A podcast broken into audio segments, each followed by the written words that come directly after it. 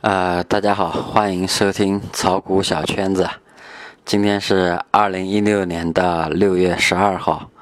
这个端午节小长假正好放完了。这个呃，一直想这个呃，抓紧时间多做几期，但是总是抽不出空。难得放个假呢，自己又比较懒散。嗯，今天终于静下心来理了理思路，啊，给大家再做一期节目。这一期节目呢，我个人认为是非常重要的。啊，这一期我们来讲投资策略。前面我们讲了投资主线，啊，现在我们来讲投资策略。那么很多朋友，特别是呃这个刚开始接触呃股票市场、证券市场不太久的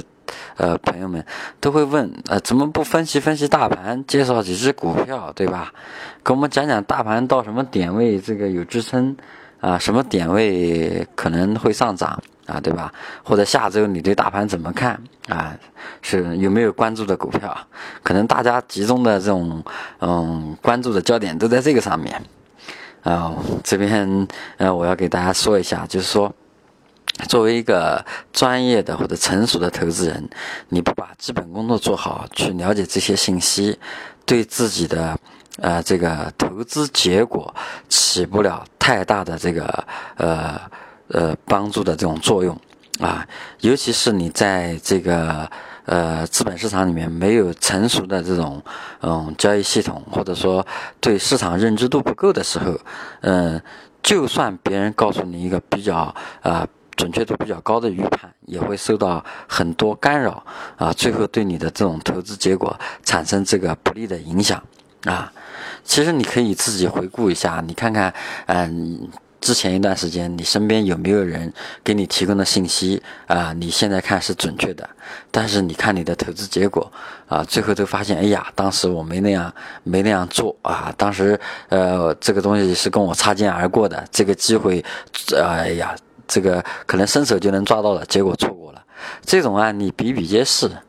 在资本市场里面，嗯，作为投资人来讲啊，你接触到的这种机会是非常非常多的。啊，但你同样面临的那种干扰和风险也是非常非常多的，所以我们重要的工作呢是把自己的这种投资要素啊、投资系统啊理理清楚。另外一个呢，就是呃，要对资本市场的这种认知度有很强呃有很大的这种提高，那么你在市场里面才会呃增加自己这个驾驭市场、控制自己这个呃完成这种较好的这种呃投资行为的。啊，完才能才能让自己更好的去呃呃完成这个投投资行为，完成这笔交易啊，从而可实现这个资本的保值增值啊，保值增值，这个是呃我们呃要重点考虑的这个方向。所以我这个节目呢，重重点的目的呢是提高大家对资本市场的认知，而不是在于直接告诉你买什么股票挣钱啊，也不是告诉你明天大盘会怎样啊。那么你的认知提高了以后，自然对市场会有所预判。当你判断错了以后，你也知道该怎么办，啊，同时呢，你也知道，呃，嗯，更能掌握自己的承受能力，啊，根据自己的呃这个呃资金情况啊、交易水平啊、市场认知啊等等，综合的判断自己的这种在市场里的这种承受能力。这当你这些方面都成熟的时候，站在这个基础上面，可以去个和这个嗯呃朋友们开始交流这个啊市场的认知啊啊市场的这个预判啊啊包括呃哪些重点关注的股票啊。实际上，等你真正了解了这些啊。具备了这些呃投资要素的认知以后，你可能也不太关心市场到到底是什么热点了，因为市场上那个关于热点信息啊，关于市场预判啊这种信息比比皆是，在互联网上是个信息泛滥，啊，根本就不要你花功夫，自己自己稍微看看点点都都会出来，然后你要想嗯找什么类型的符合自己要求的，在网上搜搜就好了啊，这个是。我们在聊投资策略之前，要和大家交流的啊。另外一个就是，呃，我们讲刚才提到一个投资要素啊。那么在讲投资策略之前呢，我们再把前面交流的一些要素捋一捋。那么上一期我们重点讲了一个投资主线，投资主线的重要性也和大家讲了。在前一期我们讲了三三种市场环境，那么市场环境也是非常重要的啊。那么剩下来还有呃今天要讲的投资策略，另外一个就是也很重要。这个这个这嗯，就是结合自己的这个资金情况，还有自己的这个呃心态培养啊，来考虑自己的风险承受度。啊，那么这几个要素呃搭配起来，然后那才有可能提高自己对资本市场的驾驭能力和对市场的认知啊。所以呢，嗯，我们在呃交流这些，嗯，在交流交流这个市场要素之前，要把这个框架和体系啊给大家搭建好。啊。当然，这个是我认为的这个，呃，就是我主观判断认为的一些要素啊。也也有很多投资人有自己，呃，自己认为这个比较管用的要素可以。在里面搭起来用啊，但是这个思路和这个视角啊，是我能带给大家这个分享的一个重要的一个重要的内容啊，这个也是我们炒股小圈子在前面这个重点要交流的啊。后面我反正我们的节目是一直可以做下去，因为资本市场里面新鲜的事和新鲜的方法是不断的啊，不断的出现的。啊，所以我们这个节目呢也不定时间，啊，也不像其他的一些节目，可能一个星期固定一期还是两期，甚至于有的人可能每天都做，啊，我们这一块呢是。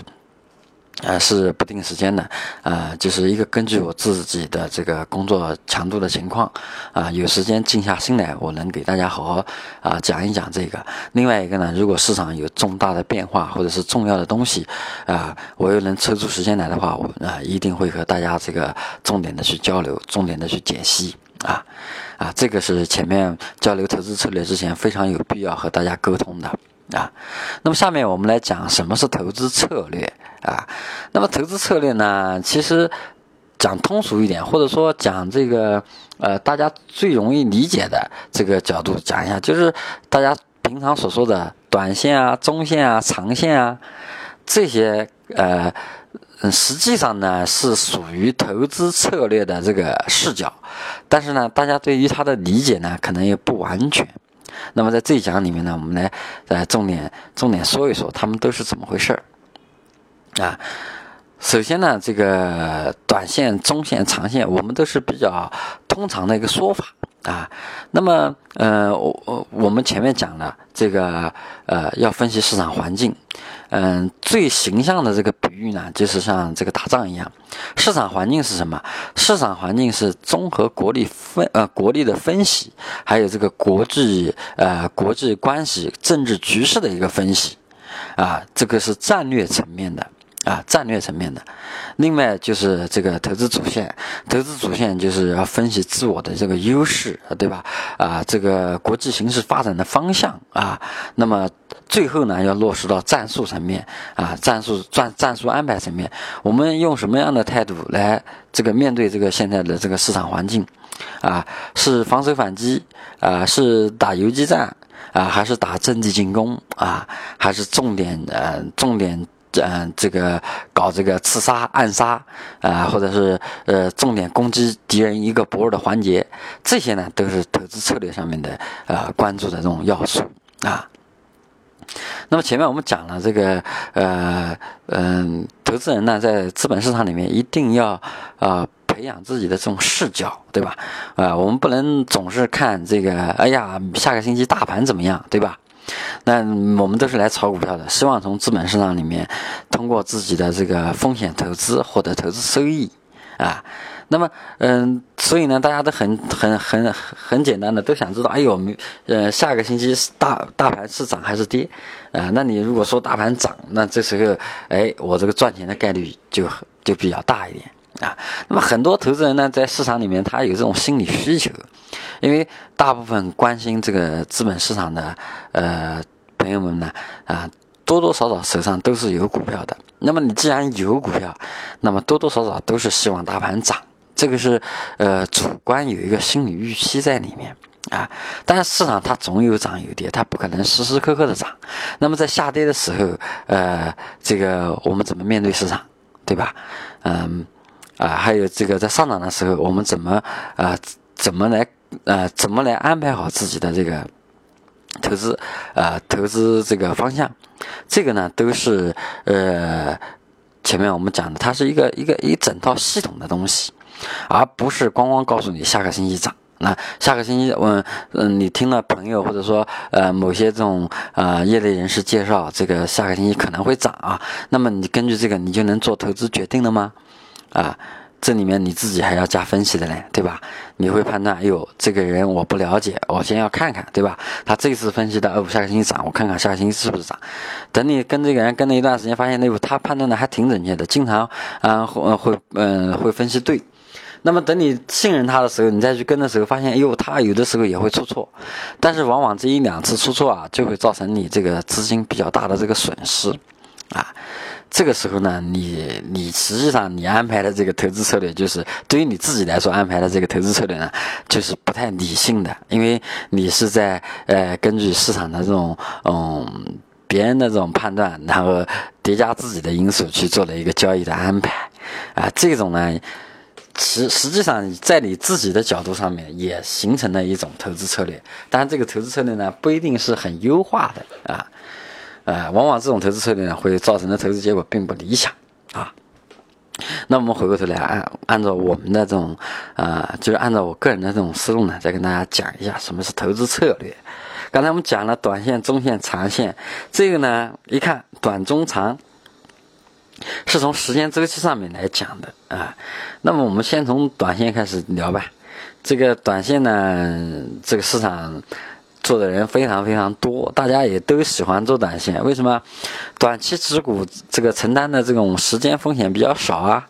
啊！你持股一天，你顶多上下波动百分之十，对吧？你不像持股十几天、二十天，甚至于一年。它波动，有的股票有的时候跌的猛，跌了拦腰斩，百分之五十跌掉了；有的股票涨也涨得猛，有的是翻一倍、翻两倍也有可能。哎，但是这个风险就比较大，不像短线那，短线我顶多持有一天。啊，你要市场波动不是很大的话，一个股票它正常波动也就百分之二、百分之三左右，啊，那么如果在这种嗯风险区间里面，我的交易方法策略得当的话，啊，我获得的这种收益率呃既稳当，然后又可观，那不是挺好吗？啊，所以很多投资人都会去选择这种短线交易策略，啊，那么。短中长呢，是从时间周期上来讲的，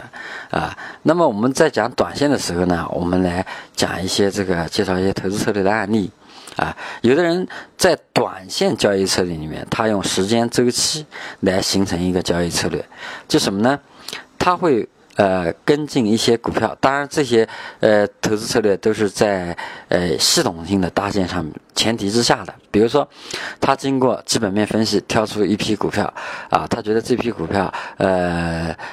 基本面还比较好，呃，在下一阶段市场这个此起彼伏的这个呃呃波动当中啊，可能上涨的概率或者时间会相对来说要要要优一些。啊，股性要活一些，那么把这些股票列成一个呃标的物，然后把这些股票相应的板块啊挑出几只股票啊，然后关联度比较高的股票，然后做出来做类比。那么在这些里面呢，观察一个什么情况呢？就是观察这些股票涨涨跌跌的周期啊，在一个时间段里面，比如说在去年这个呃。六月份开始啊，整整一年之前吧，六月份开始进入股灾时间。那么在股灾下跌的时间，我他嗯可以嗯拆算一下，这当然是举个案例啊啊，投资人可以根据自己的情况去在呃想呃在在做这个细致的这个修改。他可以呃根据这个下跌时间当中，他去呃去统计。啊，这一直这他挑出来的这个股票，它嗯一般下跌多少天以后会出现反弹啊？这个呃在下跌环境里面，一般通常下跌多少天会反弹？同时呢，这个呃连续大跌几天以后容易呃企稳，容易出现反弹啊。然后再和它这个板块做类比，在反弹的时候，这个板块里面哪一只股票反弹的最厉害啊？有一个指向性。然后把这些要素都列出来以后，这是一个下跌周期。那么再看它上涨周期的时候，在上涨周期的时候，这个股票回调的时候，一般回调多少天？那么这个回调可能时间会比较短啊。那么在这个上涨过程当中，它有好几次阶段性的回调，它最长的回调是多少天？最短的回调是多少天？等等，把这些要素都列出来以后，然后再去看当下这个股票是处于下跌环境还是上涨环境啊？还是处于它上涨环境当中的回调啊？回调区间里面啊，做这个类比。当这些要素都叠加，然后啊，发现有一个呃。时间周期处于它这种呃极端的时间周期，就是前面在下跌连续下跌过程当中，它最长一次可能连续下跌了七天还是八天，啊，如果发现呃在在整个下跌周期里面，它最长也就跌个七八天左右，那么那到了这个上涨环境里面，呃阶段性回调的时候，它也出现这一次也出现了七八天的回调，那么这个时候这个股票可能就是风险释放的非常充分的。啊，在时间上已已经释放了非常充分的，在这个时间节点可能就形成一次短线交易的机会啊。那么这个呢是用时间周期来做一个参数啊，来来做了一个短线的交易策略，这是一种啊。那么第二种呢叫热点跟风啊。由于我们时间比较短，可能我讲话的语速会比较快一点啊。当然，我希望能够在这个短的时间里面能把这些呃。呃，要素给大家讲清楚啊，大便于大家理解啊。如果说这个呃想进一步交流的，大家可以在这个呃节目的评论里面去去留言，我看到的话啊，能够解答的话，给大家呃尽量的在下面的节目里面解答一下。第二种策略呢，比较多的是热点这个跟风。啊，什么是热点跟风呢？我们在盘面上经常会看到，只要大盘不是特别坏，呃，大盘波动幅度不不是特别大的话，当天在呃不同的时间段总会出现一些板块的热点啊。那么板块热点出现的时候呢，它会有一个效应，就是呃一个板块里面会有一只到两只龙头股票会往涨停板去冲啊啊，会出现大幅上涨。然后往往如果一个股票它的这个板块的股票，如果有一只龙头股票能封上封死涨停板的话，那么这个板块会突然出现，啊，相相关股票都集体上涨啊。有的时候呢，有些股票在龙头股涨停的时候，它还没动啊，它还表现比较平稳。但龙头股涨停，就是可能一分钟、两分钟之内，突然就会出现一大波上涨啊。这个时候呢，嗯，就是。一种热点更换的，呃，热点切换跟风的一种一种交易策略的交易机会出现了啊！有的有的投资人专门就是说看到有一个板块，比如说农，那打个比方啊，前面嗯嗯经常出现的，比如锂电池，锂电池某个板块的某个股票涨停了，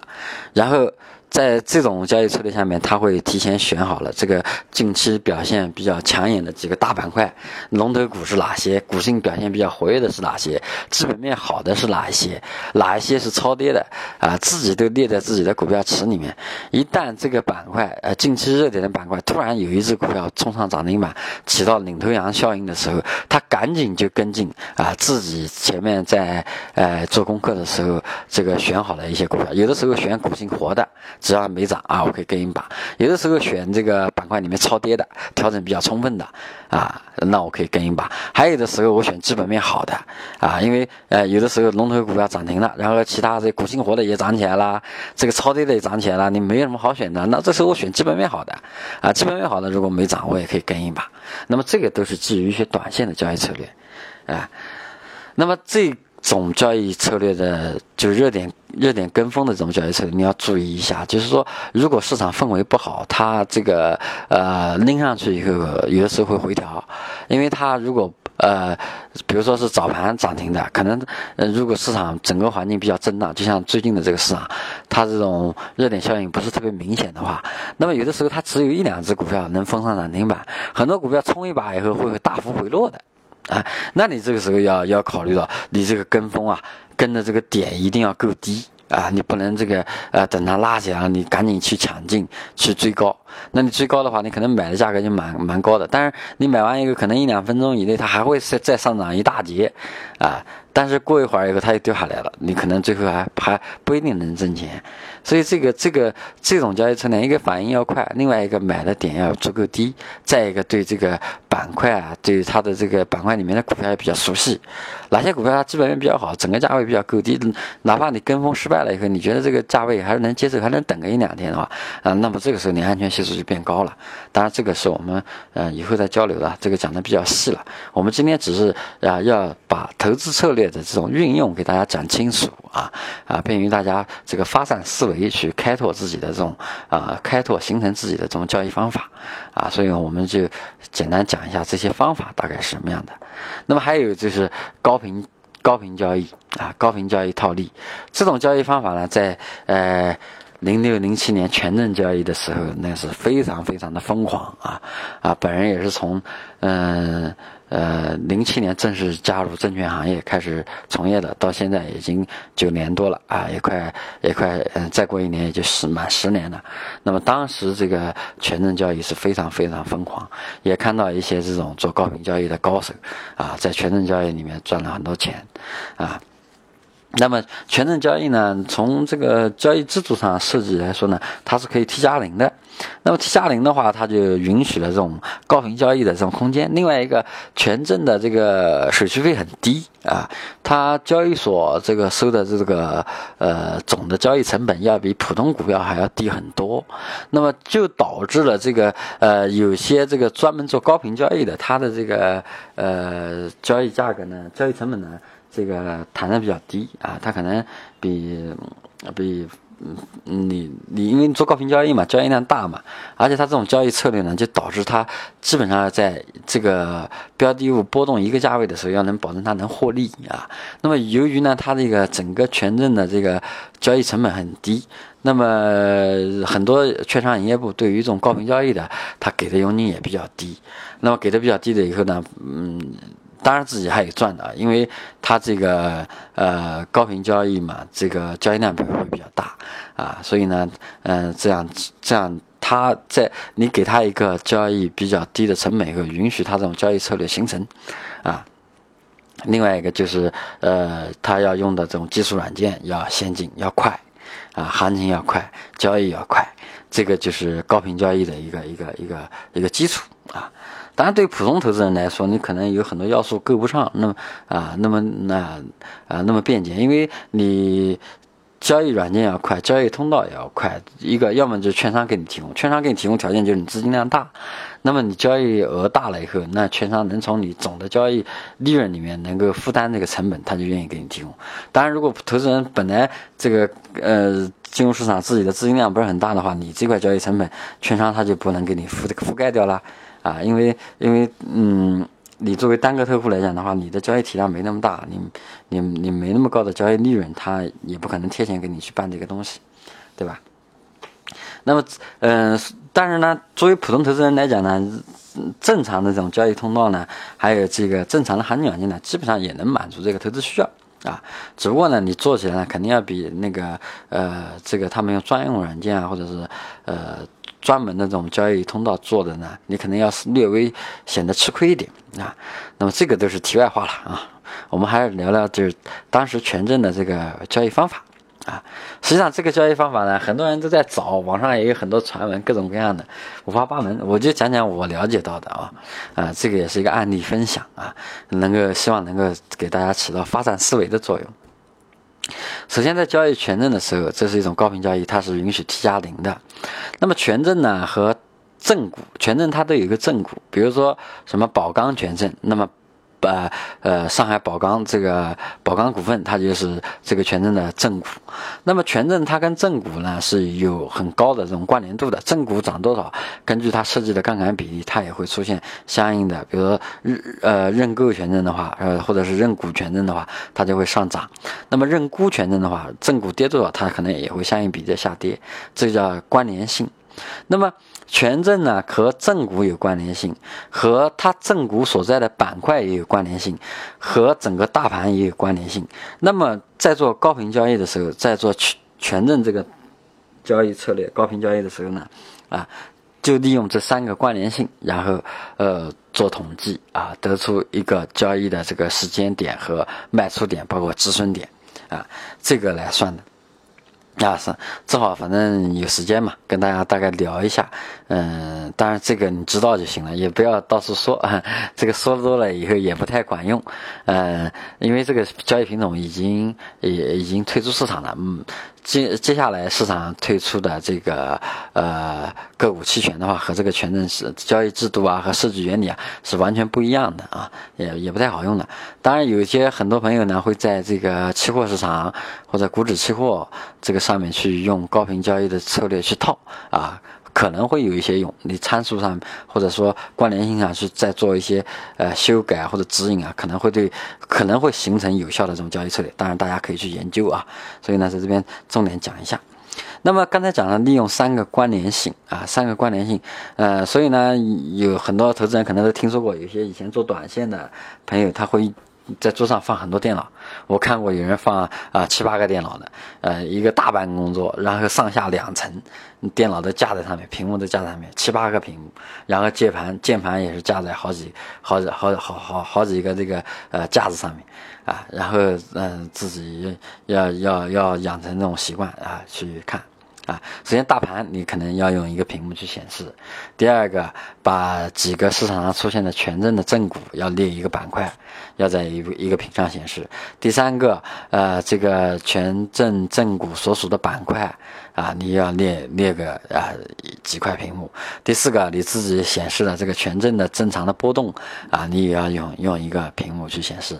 啊。然后最后你自己下单的这个交易软件啊，你可能自己呃要保证它快，不想在电脑屏幕上切换来切换去，你可能又要一个一个屏幕去显示，啊等等这些吧啊，当然嗯这个时候你 要忙得过来，电脑多了以后你还一定要忙得过来。那么首先我们来讲一下它的关联度啊，这个这个案例别人是怎么做的啊？那么有人在做这个。做这个权证的时候啊，他发现了这个关联度以后，首先啊看，第一看这个整个的股票市场排序涨幅榜，涨幅榜上一旦超过百分之七以上的这个个股里面有这个权证标的物相应板块的时候，啊，马上这个大家就会把眼光切换过来，去看这个。呃，去看这个相应板块的这种权证，如果它没动，那么可能就会有一次交易机会要触发。这是告诉你发信号了，就是市场可能这个板块的权证可能啊有有有有要动一下，对吧？如果一个板块里面有，比如说钢铁板块有好几只钢铁权证怎么办呢？它根据平常的交易习性来看的话，啊，会有一两只是这个股性比较活的这种权证，那么大家可能首先都会愿意去做这个，啊。它这个股性活啊，市场这个呃这个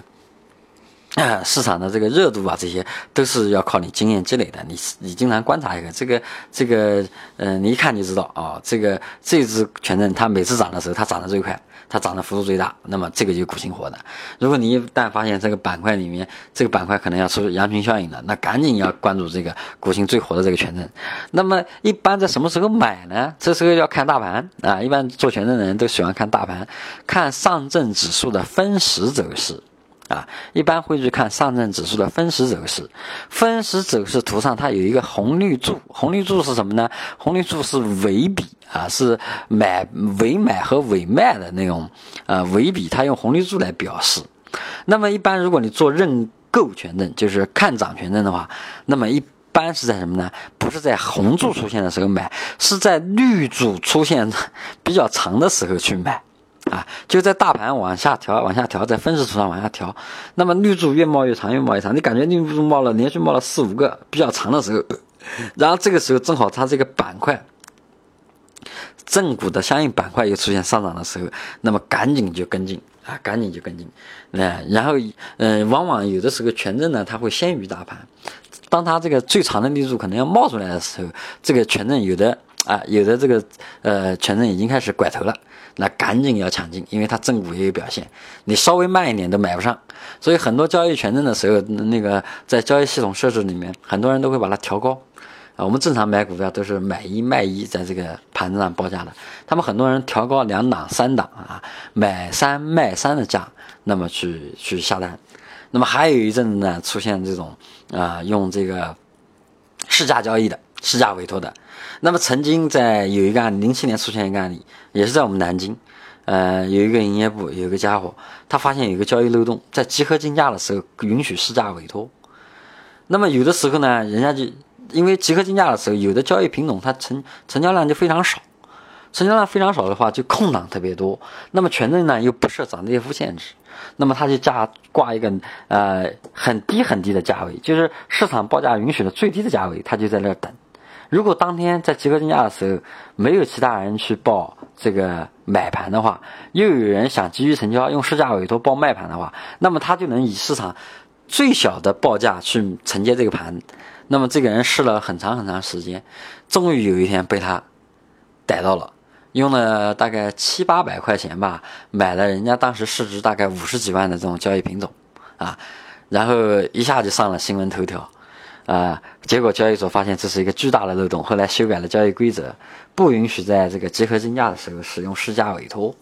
啊啊，当然这个人也也挣了一笔钱，这个是他长期观察以后发现的一个结果，啊，然后呢，他又发现这个又自己坚持这样做啊，那这个是人家付出有所回报的。啊，虽然说它这个交易策略 不能一直用下去啊，因为交易交易的漏洞被及时修改了，但是这这个呢，也是一个呃非常我值得我们去学习的，要要善于观察，要从不同的视角去找是符合自己呃这个风格的这种嗯交易性的机会啊啊，那么。刚才我们讲了，这个当大盘这个绿柱出来的时候，权证刚刚，嗯，权证权证标的刚刚开始出现拐头的时候，要赶紧去跟进。那么在什么时候卖出呢？就是出现红柱啊，红柱出现到最高点的时候啊，或者说权证红柱出现了以后，呃，嗯，权证标的开始拐头向下的时候，有的人第一波就开始选择卖出，啊，那么这个就是一个极短的一个时间，有的时候整个交易时间就几一两分钟啊。最多的时候，有的这种投资人一天做这个东西，做高频交易，他一天能做到六七十个来回，就是每隔一两分钟就会形成一次下单，因为当时权证品种非常多嘛，啊，权证有十几只，那么十几只，大盘又表现比较好，那么此起彼伏，一会儿这个涨，一会儿那个涨，它就不停的在切换，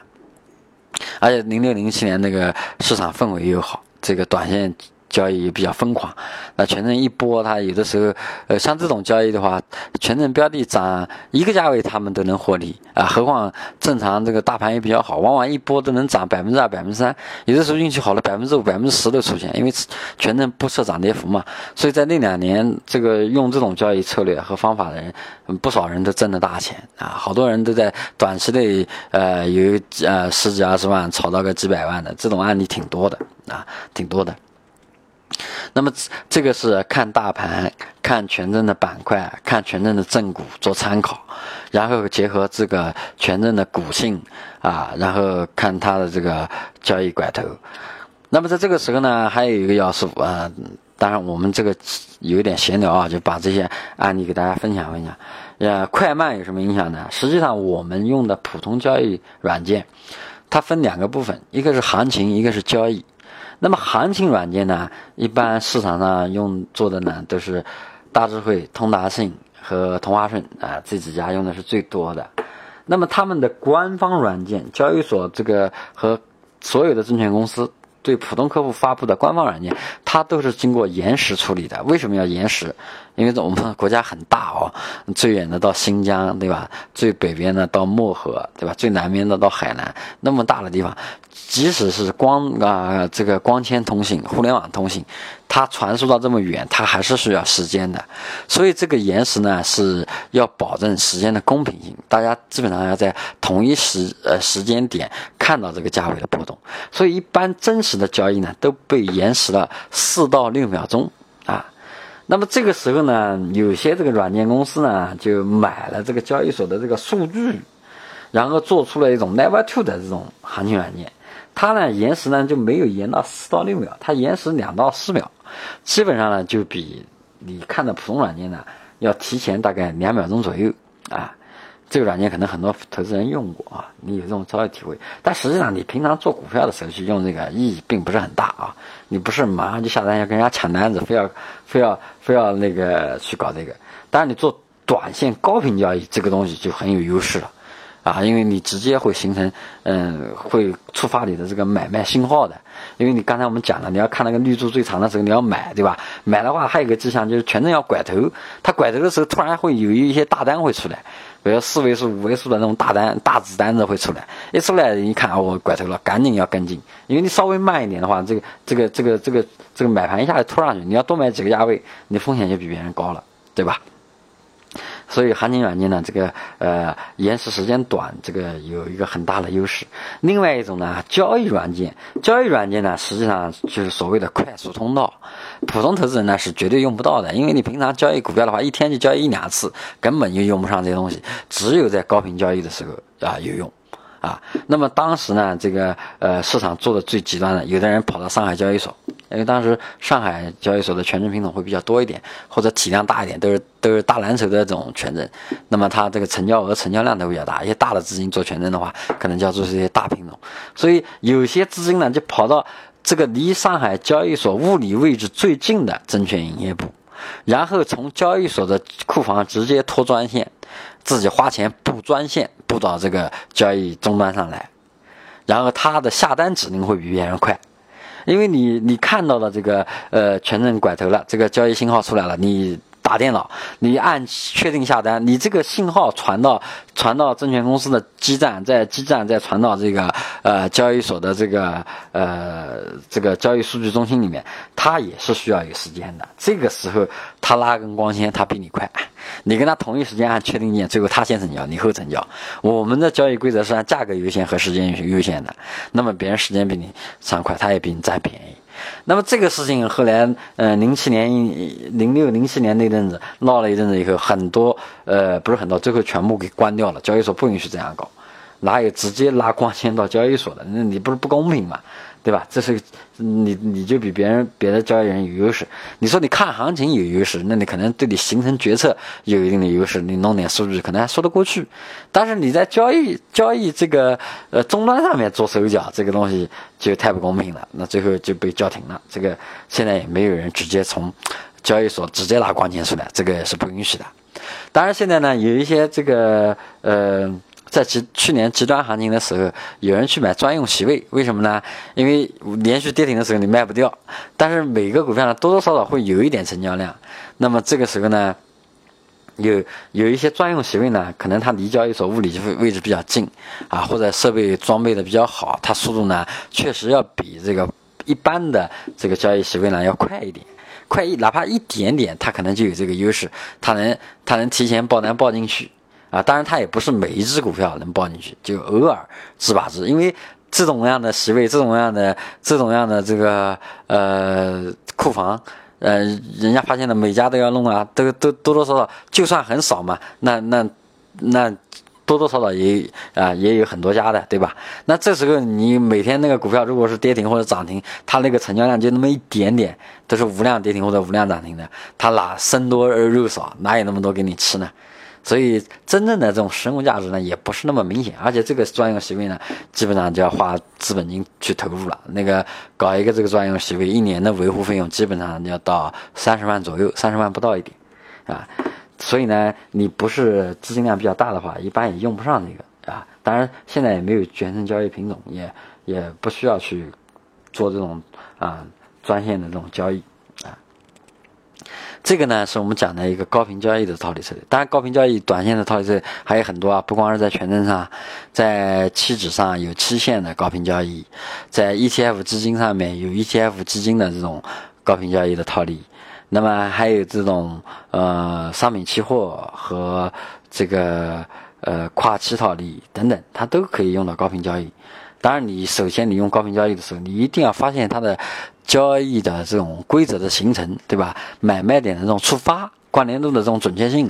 啊，这个都是要有大量的时间和经验去积累和统计的啊。这个呢是刚才我们讲的短线的又一个策略，高频交易。刚才讲了一个时间周期，一个热点跟风，又讲了一个高频交易。那么下面再讲一个呢，大家最常用的就是技术分析。实际上，技术分析呢，它只是一种交易策略，它在交易系统里面只占很小的一环。但是呢，我们很多投资人往往做投资决策的时候过分依赖于技术分析，只看技术分析，然后去形成投资决策。前面的这个市场环境也不去管，这个市场哪些是热点也不去弄，基本面哪些股票好他也不去挑，然后完全就跟这个形态来挂钩，直接。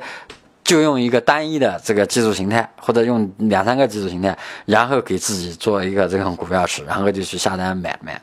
这种风险太大了，因为你的这种嗯这个安全系数啊或者各方面做的还不是很多。虽然交易起来很过瘾啊，这个选的股票都是很很很热门的，大涨大跌的，对吧？啊，这个但是你总的来看的话，你的这种交易策略，这个呃。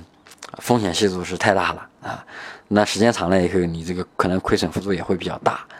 啊。所以我们在讲这个短线交易这个策略的时候，这个技术分析的时候啊，我们要叠加前面我们讲的，你要分析市场环境怎么样，对吧？那么技术分析里面最常见的就是大家最愿意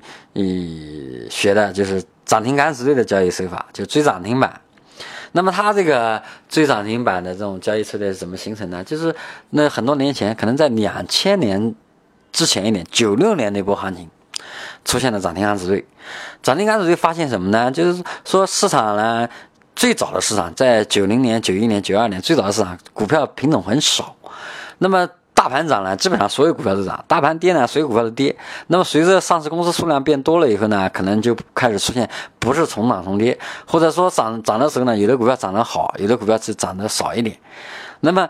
嗯，到九六年那波、九五、九六年那波行情以后呢，大家涨停敢死队这帮人就发现呢，一旦一个股票涨停的话，它会出现惯性。市场呢，很多人都喜欢买这种股性活跃的那种股票，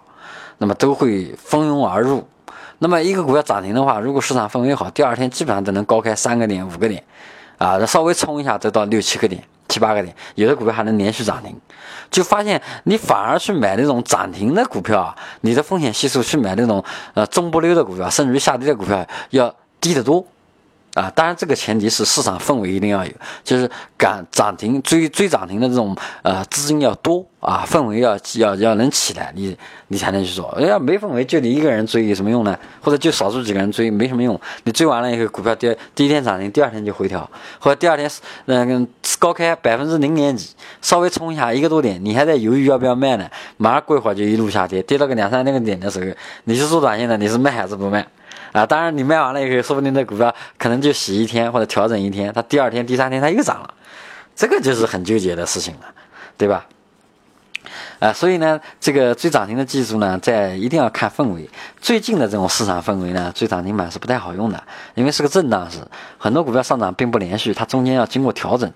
啊，所以追涨停的这种交易策略呢不太好用。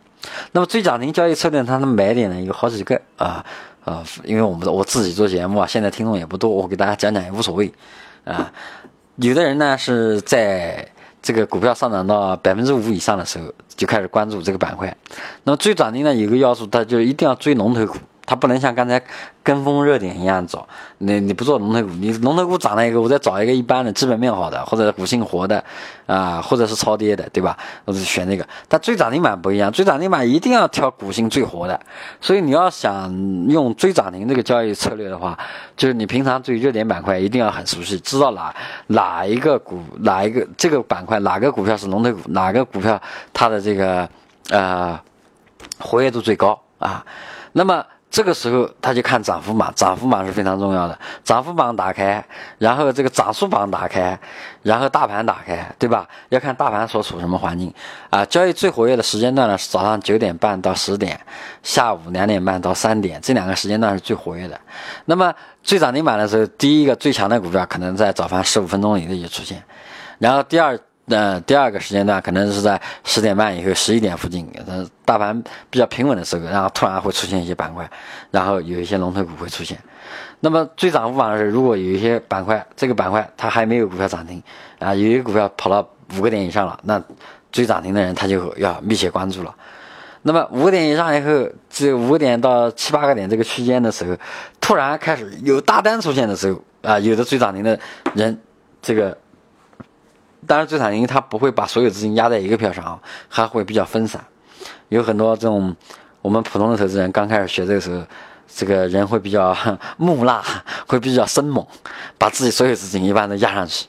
啊，这样你做的话，你风险系数很大。你在资金上面没有安排，没有安排这个分散，没有安排分散，你你的交易机会比别人比别人差很多啊。别人一个经验比你丰富，可能追着封死的概率会比你大，因为他对于股性的研究，对于这个市场的那种感觉把握，可能比你要强。他追的票，判断准确度会比你高。可能他五个点有量出来的时候，他选的这个票跟上去以后能封死涨停。你选那个股票，可能五个点有量出来以后，你呃你跟上去以后，它冲到八九个点以后，它不不封涨停，它落下来了。那么落下来以后到收盘以后，可能你不一定亏钱，可能还是在五个点，甚至你还小赚点。但是这种票它封不死涨停，第二天就容易低开，低开以后你做短线交易的很多人就会选择割，啊，本来一个好好的股票就没做好，而且你这时候如果不分散，全部集中在一起。啊，你因为你就你就你就很容易承受亏损，为什么？因为你只有一个票，别人可能做两三个票、四五个票，甚至于做十来个票都有。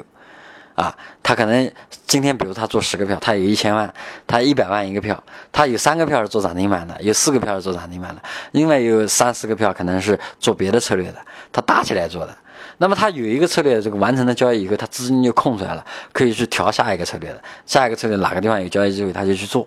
那你如果是这个小额投资人，或者说自己做的完了，你就觉得要选择最刺激的交易方法，你就跟在后面跟。你一旦判断错了以后，你就没有没有资金去选择下一个交易机会。这时候对于你来说，你就是非常大的一个考验。大部分人都会选择直接割了了事儿，我赶紧去做下一个，别给这个耽误了，我而且亏的也不多，对吧？可能一两个点你就会选择割。这个是在交易策略上面，这个非常不可取的。啊，非常不可取的。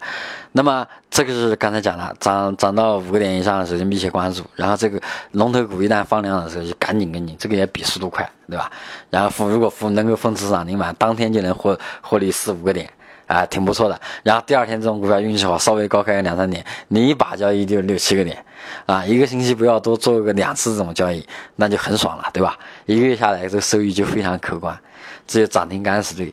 涨停杆是在零六年到两千年，这个交易方法非常好用，啊，到呃不是零六年，九六年到两千年，这个交易方法非常好用，啊，然后到两千零二年到零五年这个熊市，这方法也不太好用，一直到这个呃零六零七年可能也挺好用的，到到零九年以后这个方法就不太好用了。现在这个市场氛围啊，这个呃涨停跟风的意愿不太强。因为市场的容量也大了，资金也分散了，热点也多了，啊，以前股票比较少，热点就那么集中，市场沉淀的资金也比较多，那就是股票少，热点品种更少，那么交易的短线的游资又比较多，那么很容易就形成这种效应。那么现在市场环境不一样了，啊，资金也丰富多彩，各种各样的资金都有，然后大家关注的基点也不一样，也不是像原来。这个的交易习惯、交易氛围、市场氛围就是那样。现在很多都在做价值投资啊，或者做别的一些交易策略。那么这种交易策略从事的人就少，所以跟风就不是呃，这个涨停板就不是那么好做啊。当然，一旦市场热门、成交量放大以后，这个市场呃新进来的短线游资多了以后，那这种短线跟风就比较好做，这种策略比较好做。那么刚才讲的，在这个五个点以上放量一个跟进，还有一个方法呢。有的人很不理解啊，这个五个点不买，你要跑上面去买啊。有的人是在涨停板上去买，涨停板不是不能买股票，那之前怎么买呢？那排队买，为什么呢？有很多时候涨停板封住了，它封的死死的，买不到。突然在大盘一波回调的时候，有的人会撤单，有的大主力会撤单，撤单以后他这个，因为他不想接太多股票。啊，他只是想把这个封住，封住以后他也不想太多成交，你封住了一个成交量立马就缩小下来。但是，一旦大盘突然一下子被下跌一下，被带动一下子，忽然会涌出很多抛盘出来，啊，然后这时候主力又不想买太多股票的话，然后涨停板会打开，那么一打开的时候就给了你交易机会了，因为这种打开涨停板再封住的概率其实也蛮大的，那么很多人就在这种涨停板打开的时候去去追这个龙头股，有的人龙头股刚封上涨停太快了，来不及买。那么也是，你只能在这个涨停板打开的时候去，去跟进一下，啊，那么涨停板打开什么情况下会打开？只有在大盘，啊，当天本来走得好，突然被某个大盘股往下一带带动，突然有一阵子像跳水一样那种比较吓人的时候，涨停板好多股票会打开，这时候就给你一个机会啊。一般在震荡市里面，这种交易机会是比较多的。当然，你眼光要好，一定要挑最强最好的股票，因为你涨停板打开了以后，就说明这个市场市场这种氛围本来就不是太浓。然后这时候你跟进的话，就本来就承担风险了。如果你再跟一个不是太强的股票，第二天基本上就没什么赚头啊，风险就比较大啊。这个呢是给大家揭秘一下，这个涨停板是怎么做的，人家追涨停怎么做的。当然现在这个这些东西也不是秘密啊，你自己在互联网上做做文章，很呃做做功课，很多东西也能找得到啊。当然也有很多投资人不懂啊，我们在这边反正聊一聊嘛。我干这行业干了啊九年多了啊。这个也跟很多这种，呃，做的比较好的朋友们交流过啊，这个这些都不是什么秘密。我觉得做股票最重要的还是对于自己的调理和对市场的认知，啊，你只有把自己的这种呃控制力调调调好了以后，对于市场的认知提高了以后，你在市场驾驭的能力才会啊，才是才会有所提高，才能在市场看到稳定的这种利润。对于技巧和方法这些东西啊，呃。这个呢，就仁者见仁，智者见智，啊，你技巧掌握太多，方法知道太多，但是你自控能力不强，你到最后投资结果也不一定非常好，啊，这个后期我们还要重点交流关于怎么打理自己的投资心态这一块，啊，那么刚才我们讲这个追涨停啊，今天已经讲了蛮长时间了哦。那个，那么还有一种呢，技术分析就是做平常那种形态突破的，有各种各样的形态。那么很多投资人会总结，比如说有什么什么形，有什么什么形，什么什么呃什么指标到什么位置等等，这些都属于做形态的，对吧？做形态，然后拿指标做参考，都可以形成短线的技术分析的交易策略。啊，这个地方我就不重点讲了，因为那个东西太多太多，啊，有什么头肩底、圆弧底、双底、平底，对吧？等等等等等。但是形态你要注意，它会变形啊。它在形态没有完成的时候，它会变形。那形态完成了以后呢，你的这种交易成本也高了，往往都是形态突破了以后啊，比较明确了以后，哎呦，你说一看，哎呦，它涨上来好大一截，我在高位买，等会儿它这几天又回调，那也没有太好的机会啊。这些东西都是有利有弊啊，所以。你在做技术分析、做形态交易的时候，你前面一定要叠加市场环境的分析、投资主线的分析，然后再在相应的股票池里面去挑这个技术分析形态好的，那你的概率要大很多啊，或者对于你自己来说，安全系数要高很多啊。那么还有一种呢，是做下跌的啊。就是向下怪力度大的做超跌反弹，这种呢是在市场不好的时候，市场连续下跌的时候，你就不要追涨了，尽量做超跌的股票。在连续下跌以后，股票往往都有反弹，你也不要指望它反弹多少，可能股票连跌个百分之二三十以后，啊，突然有一天一反弹，反弹个五六个点、七八个点，你如果掌握的好，逮到这个投资机会，一年当中逮个三四次嘛，也有百分之十几、二十的收益。这个对于投资呃光景不好的年份来说，这个收益率也相当可观了，啊，关键你要能。有把握能去抓，抓到了以后也不要恋战啊，抓到抓到利润以后就及时收手，啊，期望值也不要太高，这样的话啊，这个还是比较好的，啊，就怕大家这个呃经验也不是太多，前面功课也没做好，然后看到这种情况，有前面跌多了也想基于版本，赶紧就下大注往里面扎，扎进去以后涨一点舍不得出来，继续往下跌，这个就很很惨了啊。那么呢，讲了这么多啊，有这个时间周期的、热点切换的、热点切换跟风的、高频交易的、有追涨停的、有技术分析的、有超跌的，这些都是投资策略。那么投资策略，我们要在投资体系里面，它是很重要的一环。但是你光靠这么一个环节去形成交易决策，这个是不对的啊。在这今天我们重点还是要讲一下啊。所以呢，嗯，从这个呃投资视角上讲，我们要。跳出来，要站在外围去看看自己投资决策的形成，这些框架有没有搭好，自己关注的要素够不够全，认知度有没有达到这个高度啊？那么，呃，